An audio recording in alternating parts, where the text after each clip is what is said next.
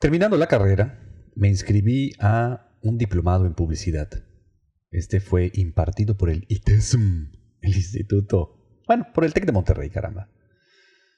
Tuve maestros que venían de todas partes de México, pero al que más recuerdo es al doctor de Gremy.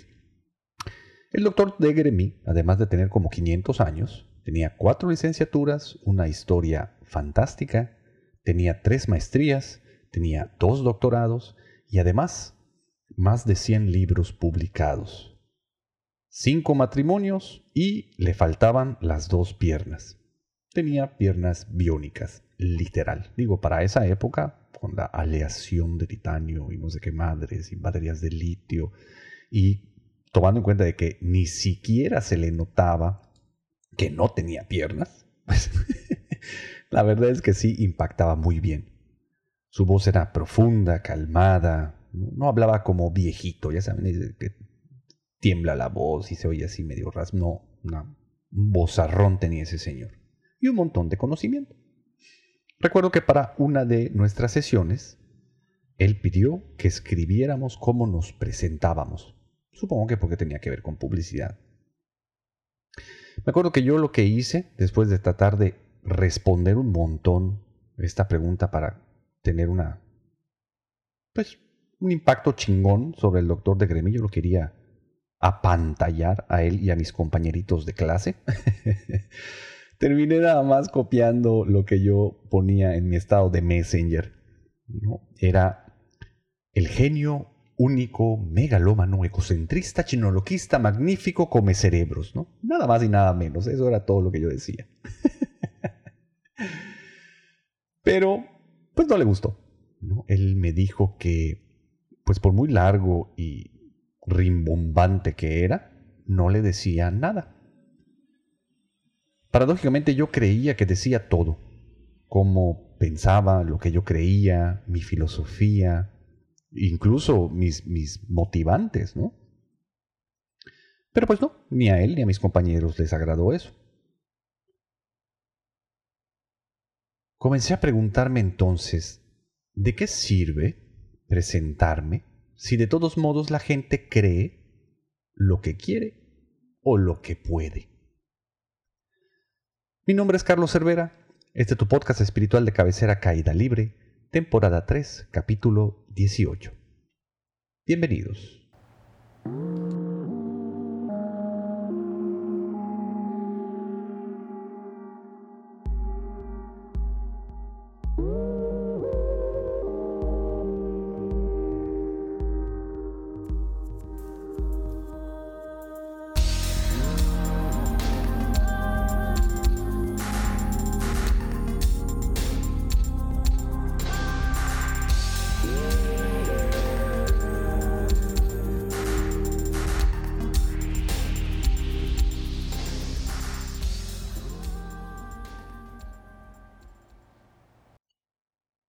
En el libro Brand Gap, el cual robé honradamente de mi ex socio Carlos Castro, hay una definición sobre lo que es branding y me gusta mucho esta definición.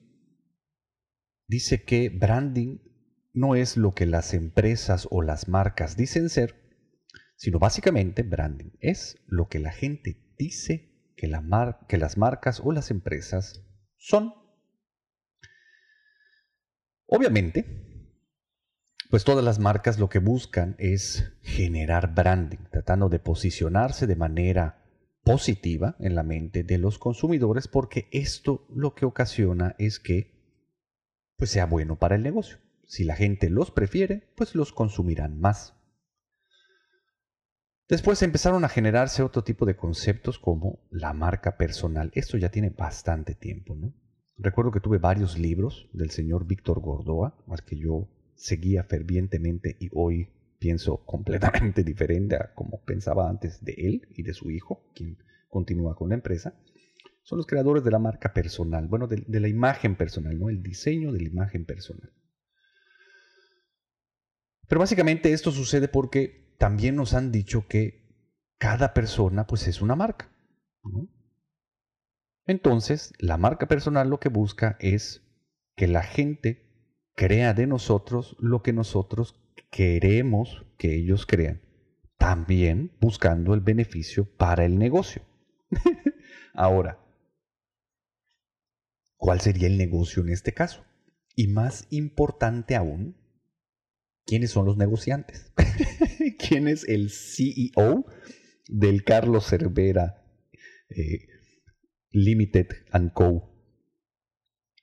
Eso es lo que deberíamos de estar preguntándonos todo el tiempo. Lo que me he podido dar cuenta es que hoy los CEOs de nuestras marcas personales son la mente y el ego. Y esa es una situación terrible. y lo vamos a ir comentando a lo largo de este podcast. Esto de la marca personal con el avance tecnológico pues nos ha llevado a utilizar las redes sociales como medios para poder comunicarnos, para poder ejercer algún tipo de branding y posicionarnos en la mente y corazón de los demás de manera positiva y se ha vuelto un cagadal. ¿Por qué? Porque seguramente estarán de acuerdo conmigo, pero podemos ver cómo en Facebook todos somos felices, ¿no? Tenemos vidas increíbles en Facebook. En Instagram todos somos hermosos y libres. En Twitter todos somos eh, vale madres, ¿no? Como que nos vale madres, como que todo nos resbala, como que no importa decir lo que pensamos.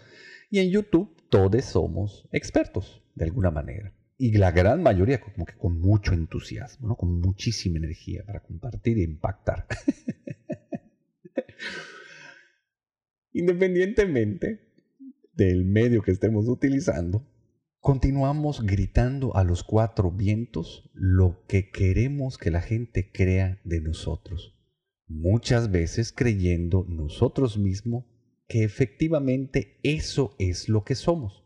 Pero regresando a la pregunta de quién es el CEO de esta empresa que está conteniendo a todo lo que creo y quiero que la gente crea que soy para encontrar dividendos, puedo darme cuenta que es un enorme ego. Y enorme por poner un adjetivo, porque en realidad es muy pequeñito y muy frágil, por eso a cada rato se está hiriendo, ¿no? Pero ¿cuáles pudieran ser estos dividendos? Y con la experiencia y las enseñanzas de mis divinos avatares, puedo darme cuenta de que en realidad son mamá y papá. O mejor dicho, nuestra incesante búsqueda por complacerlos y recibir su amor.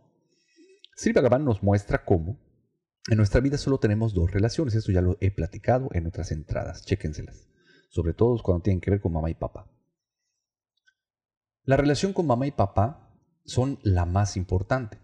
Porque dependemos completamente de ellos desde el inicio de nuestra vida. Para empezar, necesitamos de sus genes para poder tener este bellísimo cuerpo que están viendo los que me ven por YouTube. Pero además, sin ellos, que nos alimenten, que nos cuiden, que nos vistan, que nos eduquen, eso puede ser bastante debatible, pero que nos limpien el culo, sin ellos básicamente estaríamos perdidos o muy... Los, ustedes me entienden, ¿no? Sería muy posible que agarremos y nos muramos. Necesitamos completamente de ellos, sobre todo por los primeros años de nuestra vida. En mi caso, solo por 39 años. Pero imagínense esto. Traten de regresar a esa época, cuando ustedes eran unos niñes, pequeñines ¿Cómo podían ustedes percibir a mamá y a papá? Básicamente eran su todo. Ellos eran Dios para ustedes. Al menos en mi caso así era. Yo percibía a mamá y a papá como dioses. Porque sin ellos mi vida se iba a ver terriblemente afectada. De manera muy negativa. Me acuerdo cómo una vez me perdí en Parisina. Creo que fueron 20 segundos lo que estuve perdido. Y en realidad estuve perdido para mí, ¿no? porque dejé de ver a mi mamá. Ella estaba un pasillo después, prácticamente a dos pasos míos. Si yo daba dos pasos más, iba a encontrar a mi mamá y listo. Pero cuando en mí llegó la idea de que mamá no estaba, de que había perdido a mamá, me congelé, me aterré completamente. Creí que ahí se había acabado mi vida completamente y por supuesto me hice de una bellísima carga que me acompañó a lo largo de mi vida sobre el abandono. Sentí que mamá me abandonó en ese momento. ¿Culpa de mamá? Pues no, en realidad fue mi percepción, fue como yo pude percibir esa experiencia en ese momento con la gran incapacidad que tenía para entender, para comprender, para pronosticar, para poder manejarme por mí mismo. No, había otra posibilidad de tomarlo diferente, o al menos no la hubo en mi caso y en ese momento en particular. Pero, ¿por qué me acompañó esa sensación todo el tiempo? Porque como dicen sí Bhagavan, solo tenemos dos relaciones a lo largo de nuestra vida que se van replicando en todas las demás. Esto quiere decir que hoy, y lo puedo notar muy bien, estoy casado con mi madre.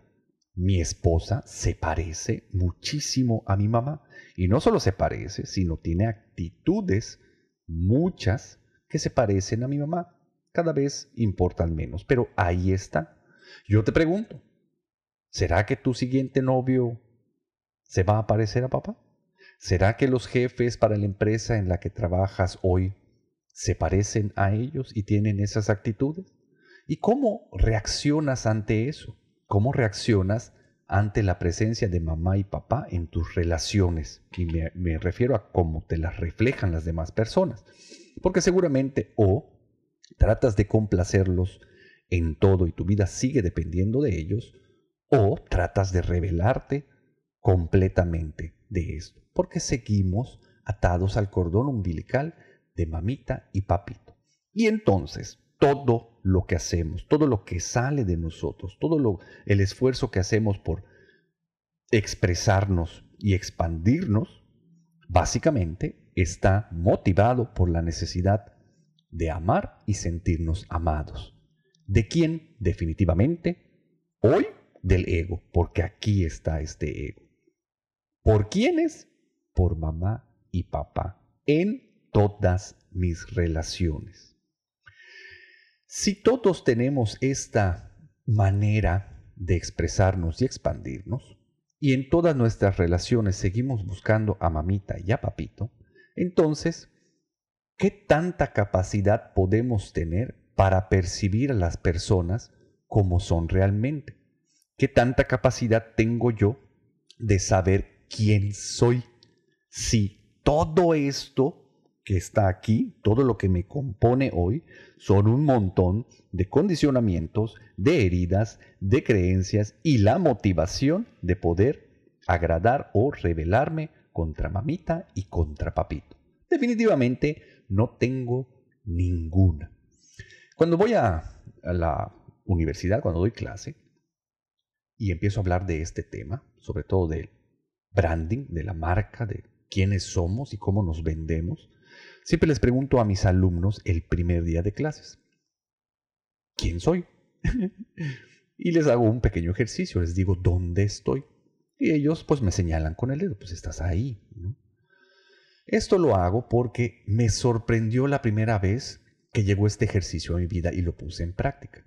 Me di cuenta de lo equivocado que había estado durante toda mi vida que en realidad la gente nunca, ni la gente, ni las cosas, ni, ni nada de lo que percibo está fuera de mí. Todo sigue estando dentro. ¿Por qué? Porque por medio de mis sentidos las percibo, las escucho, las siento y las veo.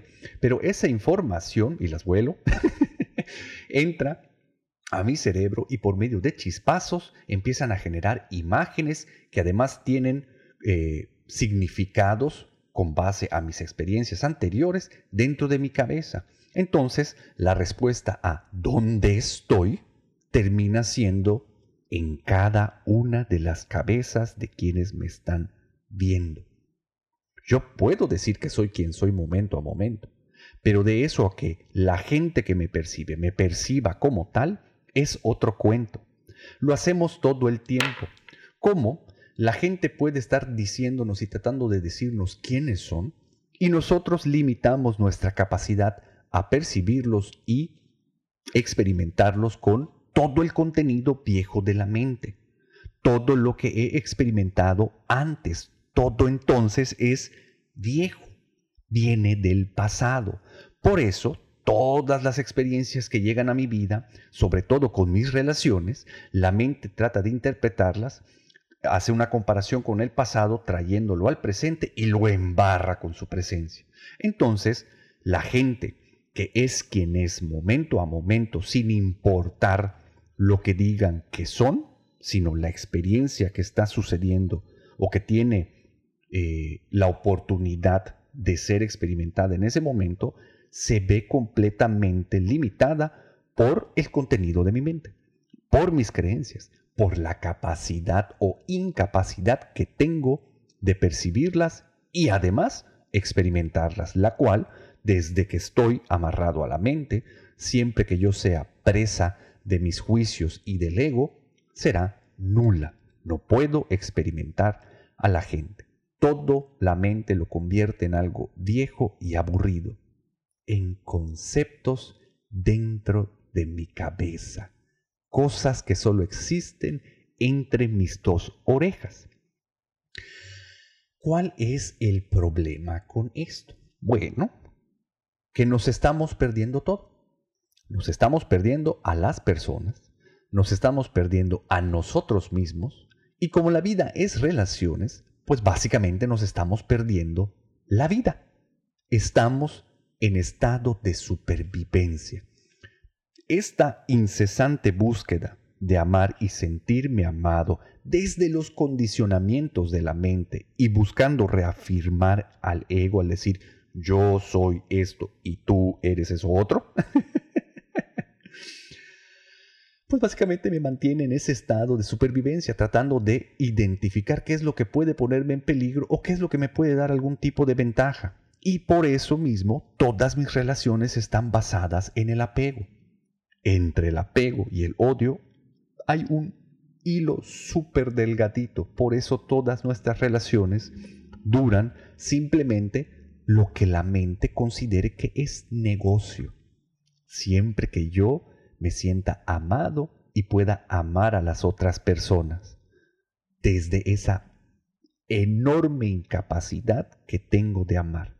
Desde ese enorme amor condicionado que sé dar. Condicionado completamente.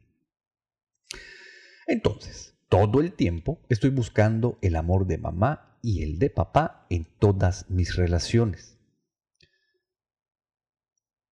Date cuenta dónde estás parado tú, mi lastimado. Empieza a identificar a mamita y a papito en todas partes, en todas tus relaciones. No para que lo cambies, ni para que te rebeles, ni para que lo aceptes. Simplemente para darle la oportunidad a cortar ese cordón umbilical, poder dejar de utilizar todas tus relaciones y todos tus esfuerzos enfocados en reafirmar quién eres, para que entonces el ego se empiece a hacer más chiquito cada vez, para que cuando el despertar llegue, vacío de todo pasado y futuro, puedas experimentar el aquí y el ahora, porque el experimentar solo puede suceder aquí. Date cuenta cómo, y yo lo hago también todo el tiempo, nada más que trato de estar ya a las vivas con, ese, con esa situación. Quiero entender a la gente. Y entender a la gente obviamente será siempre un proceso mental. Mientras quieras entender a la gente y a la vida, lo único que estás haciendo es volver a ser raptado por todos estos condicionamientos. Mientras tú quieras continuar reafirmándote y decir quién eres, vas a estar haciendo exactamente lo mismo. Porque date cuenta, no dices lo que eres, siempre estás diciendo lo que te encantaría ser, lo que te gustaría que la gente creyera que eres. Porque te cagas de miedo de perder el amor de mamá y de papá. Obvio porque en tu inconsciente eso significaría que agarras y te mueres.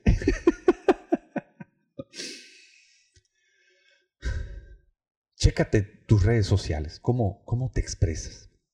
Y fuera de las redes sociales también, tu trabajo, tus hobbies, tus planes, todos estos están enfocados en el, en el querer ser algo más, en el querer ser mejor, en el mejorar las circunstancias de tu vida, en mejorar el tipo de relaciones que tienes, incluso en el cambiar a tu pareja, a tu, a tu núcleo social, a tus amigos, a tus maestros. Quieres cambiarlo todo. Son planes de un futuro que no existe.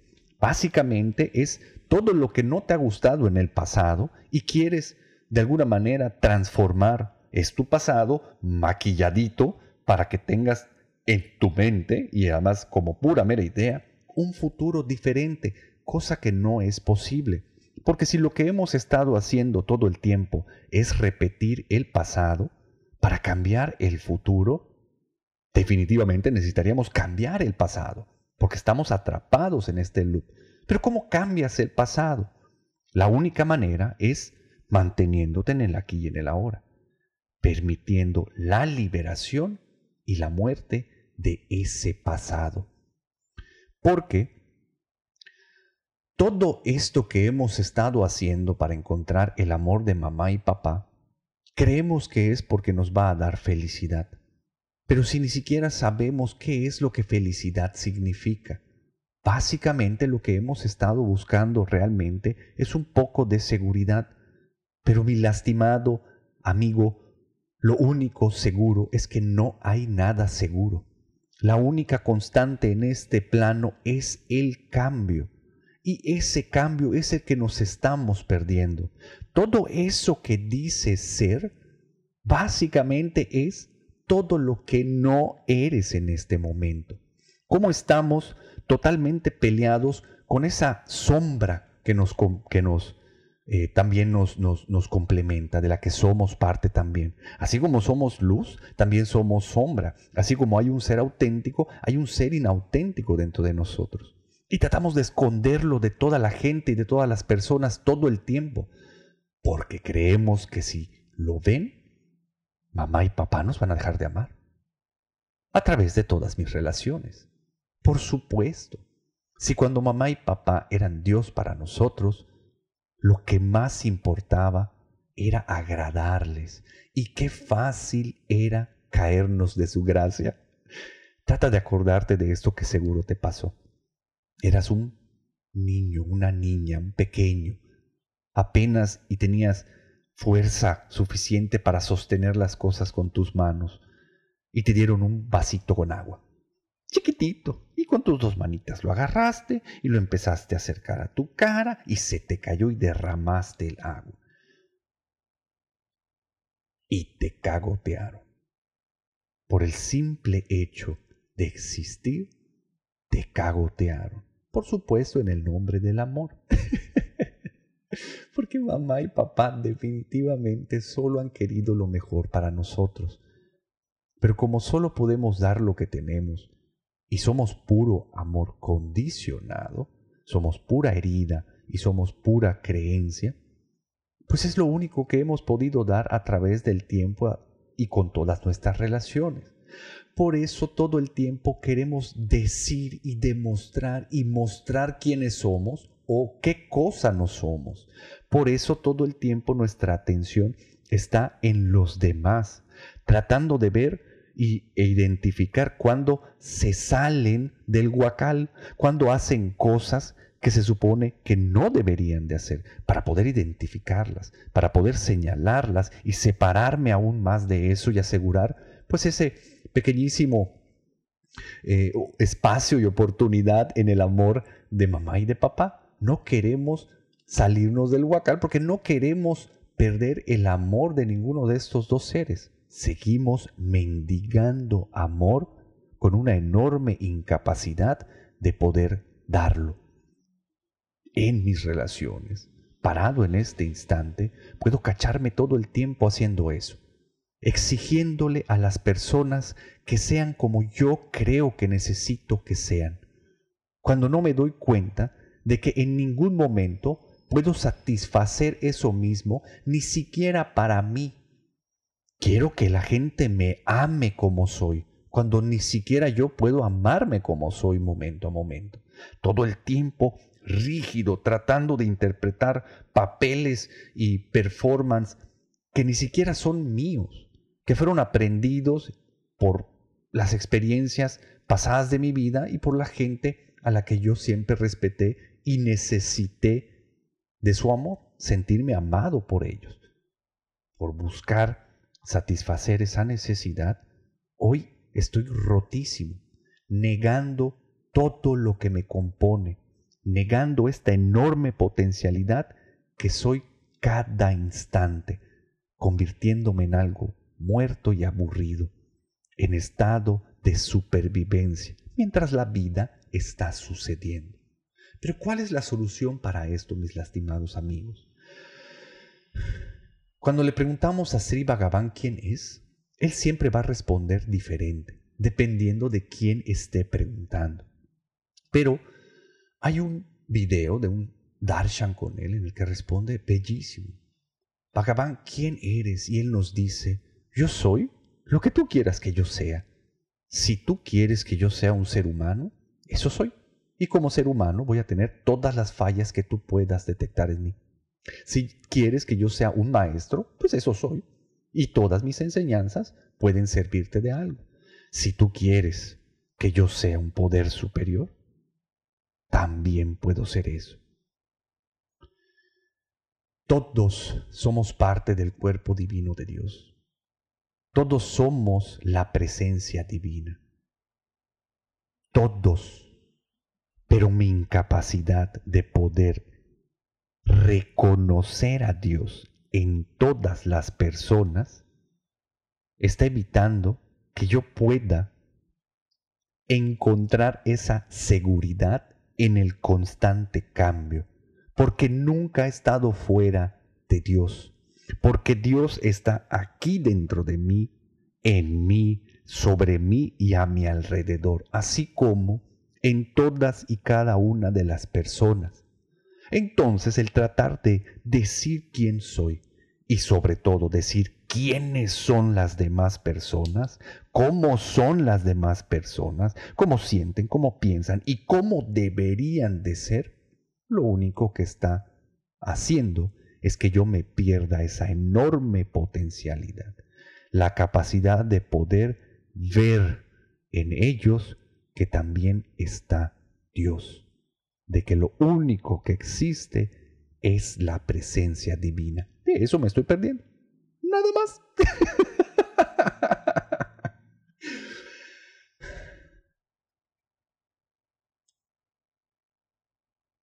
Necesitamos mucha conciencia en nosotros mismos. Tratar de identificar esa enorme necesidad de poder sentirme amado y esa incesante búsqueda de mendigar y exigir algo que no puedo darme ni siquiera a mí mismo. Así que como tarea, te dejo que dejes de decir cómo son las demás personas. Deja de entenderlas o tratar de entenderlas. Deja de encajonarlas en las ideas de tu cabeza. Deja de juzgarlas y utilízalas simplemente como la oportunidad para descubrirte porque el mundo externo es un reflejo de tu mundo interno. Solo eso te puede dar la oportunidad de que la aceptación en el momento presente de lo que eres aquí y ahora, que luego cambiará, pueda ser aceptado. Engánchate al camino espiritual y pídele a la divinidad por tu despertar. Deja de reafirmar la existencia, mi lastimado amigo. Permítete ser quien eres momento a momento. Nos vemos muy pronto. Bye. Este podcast fue patrocinado por el señor Enrique Puerto Palomo, Víctor Sous, Ricardo Méndez y Portaña López. Muchas gracias por su apoyo. Los invito a seguirme en mis redes sociales como Carlos Cervera Cruz o Chino Loco-Bajo. Nos vemos muy pronto. Si puedes apoyarme en Patreon te lo agradecería mucho para mantener este podcast libre de anuncios. Visita mi página web www.carloservera.com.